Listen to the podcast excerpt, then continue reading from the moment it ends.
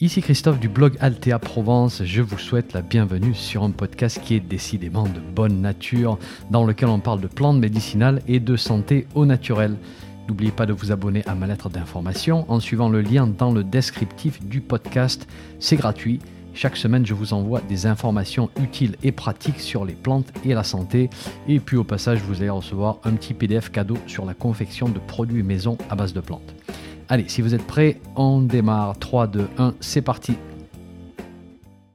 Bonjour, elles ont un petit goût de noisette très sympathique, elles ont un profil nutritionnel qui est vraiment intéressant, elles ont des propriétés médicinales aussi hein, qui ne datent pas d'hier, et puis elles sont de culture relativement facile avec des productions locales.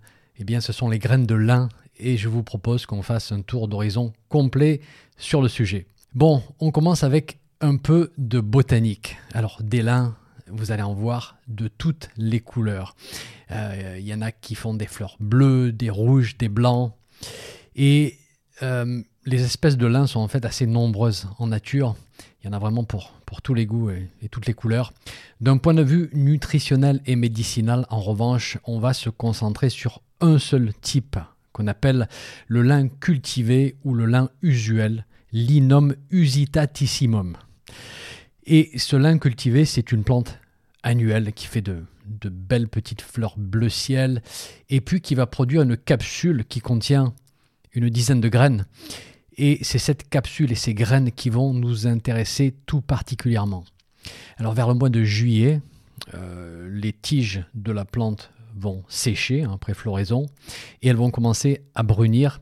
Et lorsque les graines teintent dans les capsules, quand on secoue les tiges, ça fait un petit bruit, et eh bien c'est qu'il est temps de récolter.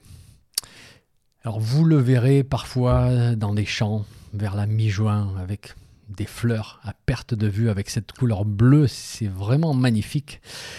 Bon, ça peut aussi vouloir dire que c'est une monoculture, bien sûr, une culture intensive qui devient de plus en plus néfaste pour notre planète, malheureusement. Mais on va passer sur ce point-là parce que sinon on va partir dans une tangente qui va durer des heures. Alors on va parcourir un petit peu d'histoire, si vous le voulez bien, juste pour comprendre le fait que l'utilisation du lin, eh ben, ça ne date pas d'hier. Nos ancêtres ont utilisé la graine de lin depuis, on pense, le néolithique. Donc on parle de 6000 ans avant notre ère. Et on l'utilisait comme aliment d'abord. Comme on va le voir dans quelques minutes, c'est un aliment assez complet hein, qu'on préparait sous forme de gruau ou sous forme de soupe. Et puis nos ancêtres ont aussi filé, ils ont tissé, ils ont teint la fibre de lin depuis l'âge de pierre. Euh, on a fait des habits, on a fait des sacs, on a fait des voilures pour les bateaux avec la fibre de lin. Au 5e siècle avant Jésus-Christ, on commence à voir la culture déjà bien répandue dans certaines régions comme en Égypte, en Mésopotamie, et puis dans certains endroits du monde comme euh, voilà, pour tout ce qui touche la civilisation grecque, ben c'est encore plus ancien. Alors, on employait aussi les graines de lin comme remède, euh, pas que pour la nourriture ou pour les fibres. Euh, remède aussi bien en interne qu'en externe pour adoucir la peau et les muqueuses. Et on va reparler de cette propriété un petit peu plus tard. Pourquoi elle adoucit? On utilisait aussi l'huile des graines, l'huile de lin, pour appliquer sur les brûlures de peau et d'une manière générale sur toutes les inflammations de la peau.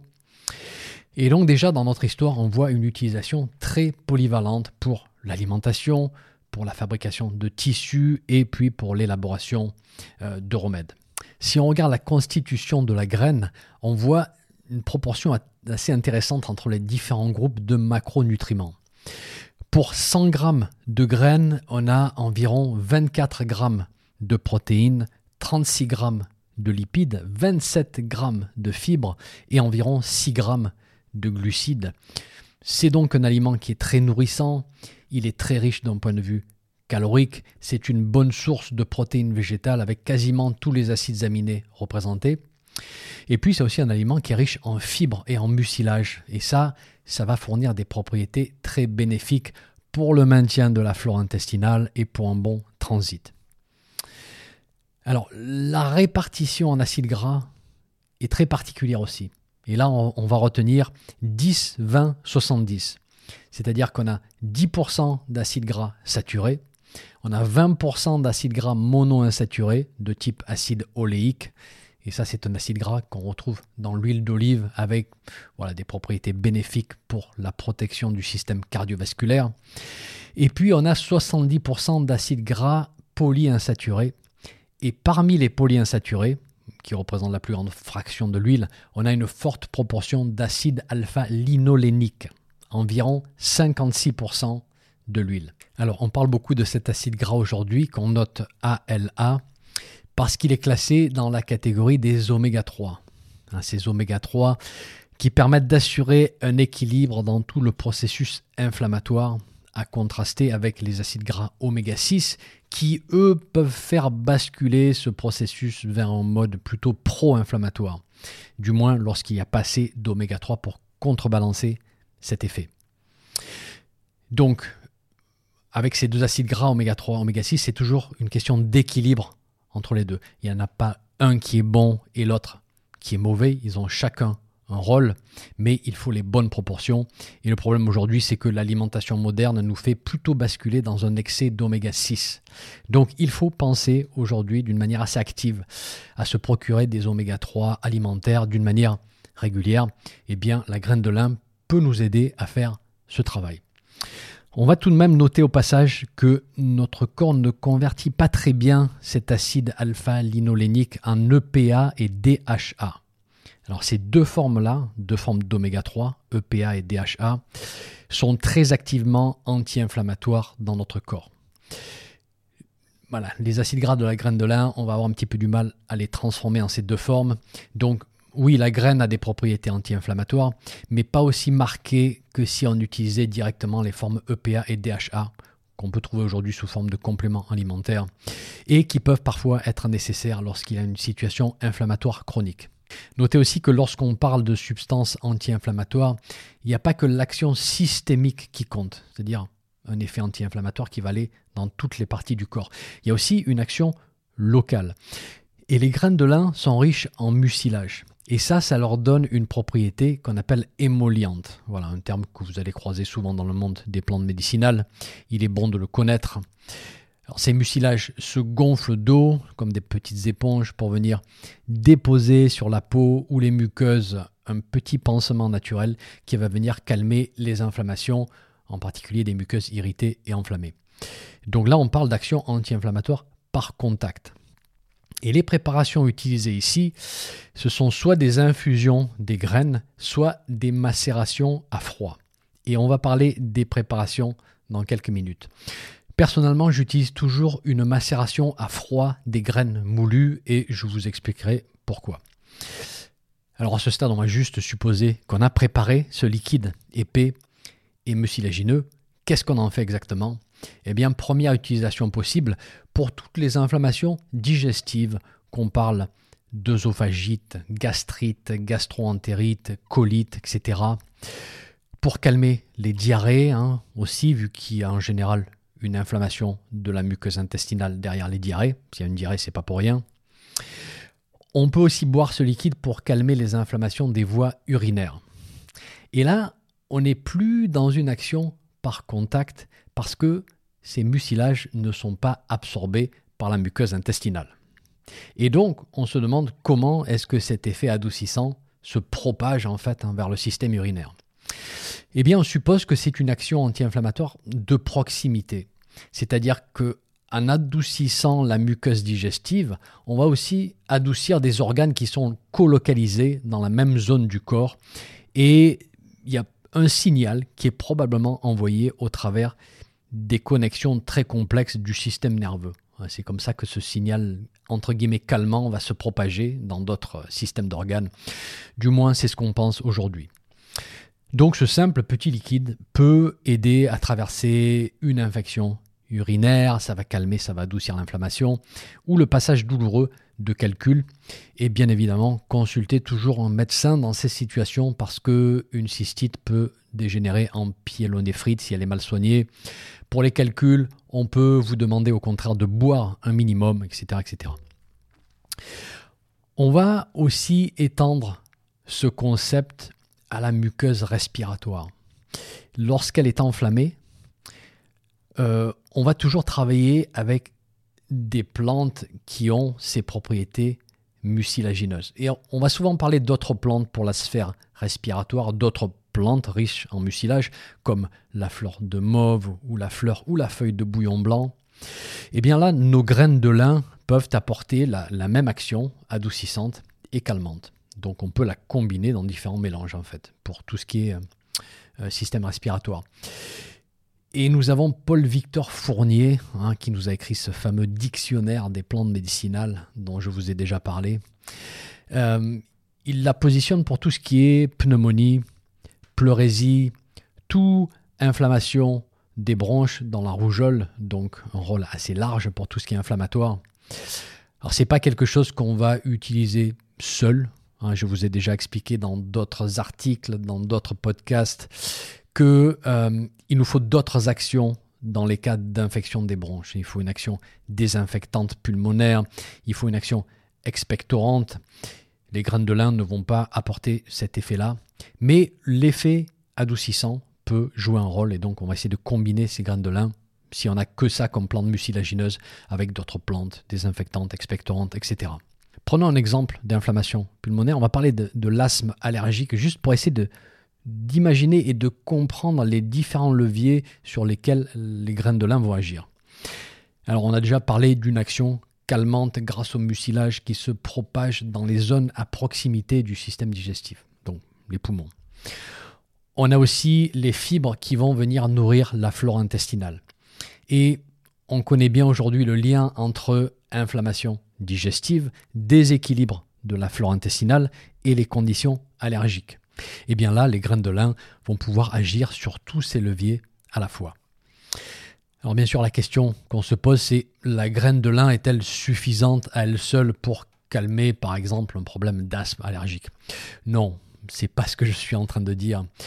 Mais c'est un outil à avoir dans notre boîte à outils. Voilà, un outil qu'on va pouvoir combiner avec d'autres pour au final mettre au point des petits protocoles qui sont bien réfléchis.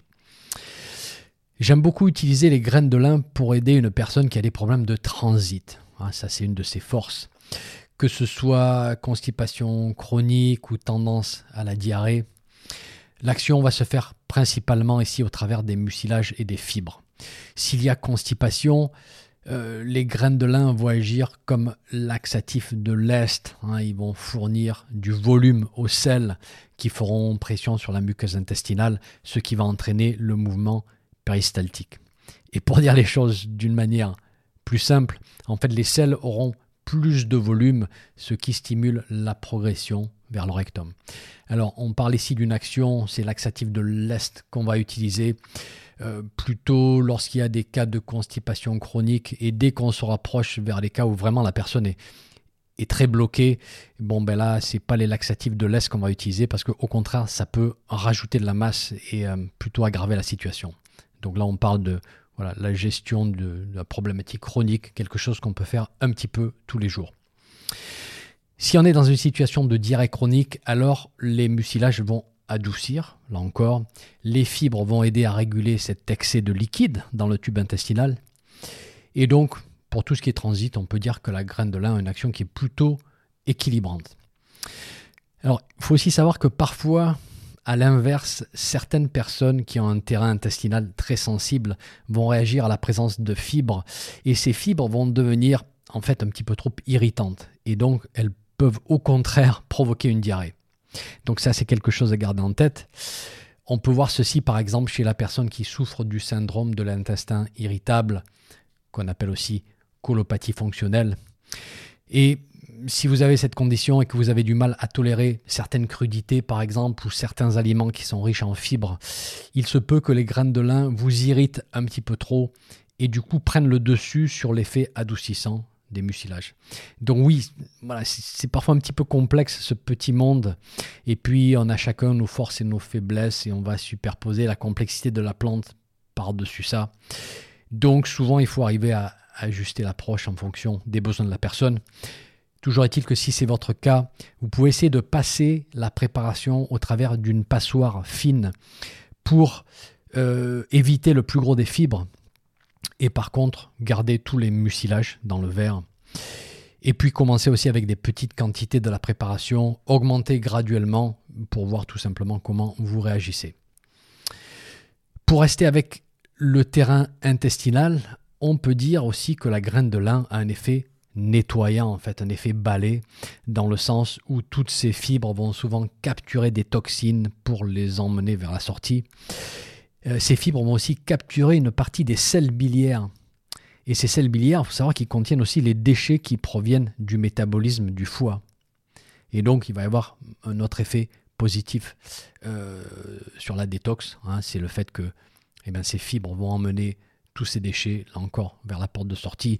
Les fibres vont nourrir la flore intestinale, et je ne sais pas si vous savez, mais la flore intestinale, c'est une vraie centrale d'épuration, en fait. Hein, donc il faut en prendre soin, et la flore va aussi aider à détoxifier toutes les toxines dans notre environnement. On bascule maintenant euh, vers la sphère reproductive avec l'accompagnement de la ménopause. Et si vous vous intéressez au sujet, vous avez probablement remarqué que on, conseille souvent de prendre des plantes ou des aliments qui sont riches en phytoœstrogènes. Alors attention, ce ne sont pas des œstrogènes naturels, ils n'agissent pas comme les œstrogènes qui sont fabriqués par les ovaires, les surrénales, les cellules adipeuses. Ils agissent en fait comme modulateurs des récepteurs œstrogéniques. Ils ont plutôt tendance à équilibrer, à stimuler les récepteurs lorsqu'il y a une déficience œstrogénique, et puis à faire concurrence aux œstrogènes forts lorsqu'il y a un excès d'œstrogènes. Donc pendant la ménopause, hein, lorsqu'il y a des symptômes gênants qui sont en général provoqués par une chute rapide des œstrogènes, eh bien on recommande souvent ces substances phytoœstrogéniques qui vont venir activer faiblement les récepteurs, mais pendant cette période, faiblement, c'est mieux que rien du tout. Voilà, et c'est ce qui va créer l'effet bénéfique. Vous avez probablement entendu parler du soja, hein, le plus célèbre dans cette catégorie des plantes riches en phytoestrogènes. Eh bien, les graines de lin sont très riches aussi en substances qu'on appelle des lignanes. Et ce sont elles, ces lignanes, qui ont les propriétés phytoestrogéniques. On trouve des lignanes dans le millet, on en trouve dans les graines de sésame, on en trouve dans les légumineuses. Et la, reine des lignanes, c'est la graine de sésame, il hein, faut savoir. Mais la graine de lin arrive juste derrière, c'est une excellente source. Et on peut donc, pendant la période de la ménopause, rajouter une portion de graines de lin récemment moulues dans son alimentation, euh, à combiner possiblement avec d'autres sources de phytoestrogènes, voilà, si, si nécessaire. Il y a aussi un effet préventif euh, chez la femme de certains cancers, comme le cancer du sein, cancer de l'utérus, cancer des ovaires, grâce à cette action des lignanes. Et je vous rappelle que si vous voulez voir les références scientifiques que j'utilise, vous allez sur mon site, l'article associé à cette vidéo. On vous met comme d'habitude le petit lien euh, vers l'article dans la description de ce podcast. Et dans ce contexte-là, pour la femme, la mise en garde classique, on va en parler un petit peu, un petit peu plus tard, ça concerne le passé de cancer hormonodépendant. Alors, faut-il s'en inquiéter ou pas? On va revenir sur le sujet dans quelques minutes. Autre utilisation, autre propriété, c'est que les graines de lin ont la réputation de faire baisser les taux de cholestérol sanguin. Alors, Qu'en est-il exactement? Eh bien, nous avons plusieurs études qui semblent effectivement démontrer une réduction du cholestérol total et du cholestérol LDL avec la prise de graines de lin. On a une étude, par exemple, qui, a été faite sur des personnes qui souffrent d'athérosclérose et on voit une réduction de 15% du cholestérol LDL et de 11% du cholestérol total. Et puis, d'une manière générale, si on regarde plusieurs études faites sur humains euh, chez des personnes ayant une lipidémie considérée comme normale, eh bien on voit une réduction qui varie entre 6 et 11% pour le cholestérol total et entre 9 et 18% pour le cholestérol LDL. Donc vous voyez, c'est assez significatif. Chez les personnes qui ont des taux de cholestérol élevés, Là encore, on a des études et on voit une réduction qui varie entre 5 et 17% pour le cholestérol total, entre 4 et 10% pour le LDL et on voit parfois aussi une augmentation du cholestérol HDL. Voilà. Euh, ce qu'on peut aussi observer, qui est largement plus intéressant de mon point de vue que simplement ces baisses de, cholestérol. Comme vous savez peut-être, on remet aujourd'hui en cause ces, euh, histoires de, de, cholestérol trop élevé chez de nombreuses personnes dans la population. Encore plus intéressant dans ces études, c'est qu'on note la diminution de certains marqueurs de risque cardiovasculaire, comme la lipoprotéine A, qu'on note aussi LP petit a, LPA, et l'apolipoprotéine B. Sans entrer dans les détails, ce sont des marqueurs de problèmes cardiovasculaires. Ces marqueurs-là sont à la baisse dans ces études, c'est plutôt positif. Et on voit aussi une réduction du phénomène de résistance à l'insuline qu'on peut observer aujourd'hui dans de nombreux problèmes métaboliques. Donc un autre effet intéressant. Et si on met toutes ces données ensemble, toutes ces études ensemble, personnellement, j'en conclus qu'il y a fort probablement un rôle protecteur cardiovasculaire et métabolique ici. Voilà, peut-être grâce au profil en acide gras, peut-être grâce aux lignanes, peut-être grâce aux fibres, l'impact sur la flore intestinale, etc. Et puis, comme d'habitude, probablement grâce à l'ensemble de toutes ces actions, hein, les plantes agissent en totum. Euh, donc j'estime que c'est un excellent aliment à inclure dans différents programmes de prévention ou d'accompagnement. Voilà, quelque chose de très polyvalent. Alors notez en revanche le point suivant, c'est important de, le noter, c'est que toutes ces études ont utilisé des quantités qui varient entre 20 et 40 grammes de graines par jour. Ce qui fait une bonne quantité. On ne parle pas d'une petite cuillère à café hein, saupoudrée sur la salade, on parle de 2 à 3 cuillères à soupe. Et on va voir comment les préparer, qu'on peut diluer par exemple dans un verre d'eau froide. Et un dernier point à noter, d'un point de vue propriété, c'est l'action bénéfique des lignanes sur les problèmes de prostate, que ce soit prévention du cancer de la prostate ou de l'adénome. Donc, messieurs, à partir d'un certain âge, il serait bon d'intégrer des graines de lin d'une manière régulière dans votre alimentation. Alors, les formes et les dosages. Tout d'abord, il faut acheter des graines de bonne qualité, qui n'ont pas passé trois ans sur une étagère. Gardez-les non moulues, entières, dans un endroit frais, à l'abri de la lumière. Et ma forme favorite pour les consommer, ce sont les graines moulues. Il ne faut pas les moudre trop à l'avance parce que sinon les acides gras polyinsaturés qui sont fragiles vont s'oxyder plus rapidement et donc ils vont rancir. Personnellement, je moue une quantité de graines suffisante pour quelques jours et puis je garde la poudre au réfrigérateur euh, pour conserver les acides gras intacts. Dans la tradition, euh, on voit que la graine a été aussi utilisée entière, euh, infusion, décoction, mais je trouve que l'extraction des mucilages n'est pas aussi bonne, ben, ce qui est logique. Je pense aussi que la graine non moulue n'est pas très digeste, donc la moudre va mieux libérer les constituants qui nous intéressent, les fibres, les mucilages, les lignanes, les acides gras, etc. Pour les dosages, comme on l'a vu euh, il y a quelques minutes, pour un effet thérapeutique, il faut parfois faire dans les 20 à 30 grammes de poudre par jour, en particulier pour les problèmes euh, de type lipidémie, troubles métaboliques. Pour réguler le transit, euh, dans les cas de constipation chronique, par exemple, on peut voir un effet à partir de doses un petit peu plus faibles. 2 à 3 cuillères à café par jour, par exemple. Et tout va dépendre de la personne et de la situation. Donc il faut parfois ajuster ces, dosages-là. Pour la préparation, donc personnellement, moi je fais très simple. Je mets ma quantité de graines dans un grand verre d'eau froide. Euh, je mets les graines. Je laisse reposer, je remue, je laisse reposer une dizaine de minutes. Ensuite, je vais remuer une nouvelle fois et puis je bois. Et je vais en général boire un deuxième verre d'eau juste derrière, histoire de me rincer un petit peu le, gosier, et aussi afin de donner un maximum de liquide à ces mucilages hein, pour qu'ils gonflent. Sinon, euh, faites attention si vous prenez les graines sans eau, en particulier si vous avez tendance à être constipé parce qu'elles peuvent avoir un effet asséchant dans le tube digestif. Et comme je vous disais, euh, si vous avez les intestins fragiles, vous pouvez essayer de passer la macération au travers d'une passoire lorsqu'elle est terminée. Vous allez pouvoir enlever le plus gros des fibres et garder principalement les mucilages avant de boire. Ce sera beaucoup plus adoucissant. Les précautions. Alors, je démarre avec une précaution que vous avez peut-être déjà vue ici et là. Le fait que ces plantes riches en phytoœstrogènes comme le lin sont contre-indiqués si passés de cancer hormonodépendant. Et là, la réaction est logique. Si ces substances agissent comme des oestrogènes, alors elles peuvent probablement stimuler la croissance des cellules cancéreuses du sein ou de l'ovaire, etc. Il s'avère qu'en réalité, les choses sont beaucoup plus complexes que ça.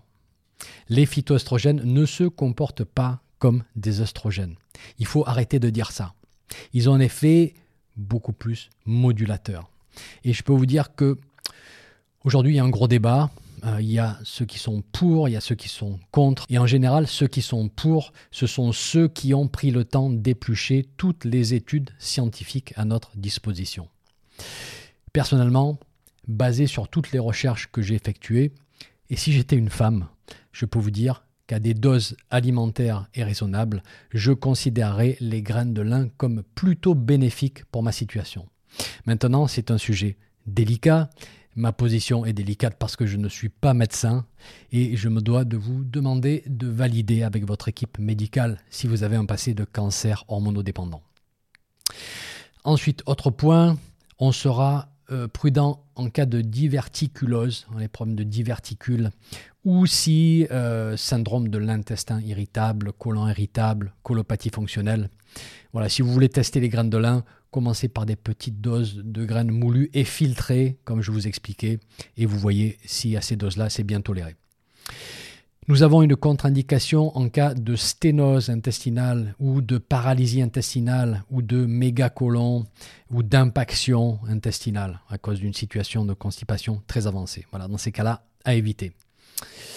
Euh, je vous rappelle que la prise de substances très riches en fibres et en mucilage peut diminuer l'absorption de certains médicaments, vitamines ou autres compléments alimentaires. Et donc, ces substances très riches en fibres sont à prendre loin de ces autres substances. En cas de diabète, faites attention aux fortes quantités de graines de lin euh, qui sont prises au cours des repas en particulier parce qu'elles pourraient faire baisser la glycémie d'une manière significative. Voilà qui met fin aux précautions. Bon, eh ben c'est tout ce que j'avais sur les graines de lin pour vous, et je sais que c'est déjà beaucoup. J'espère vous avoir donné un bon tour d'horizon du pouvoir nutritif et médicinal de ces graines. C'était une liste assez longue qui positionne cette petite graine comme un vrai atout pour notre santé. Personnellement, j'ai toujours un petit bocal de graines moulues dans mon réfrigérateur et j'essaie d'y penser régulièrement pour intégrer à mon alimentation ou à mes boissons. Voilà. Ça ne coûte pas bien cher et puis ce sont des petits gestes de tous les jours qui font toute la différence. Merci pour votre écoute. À très bientôt.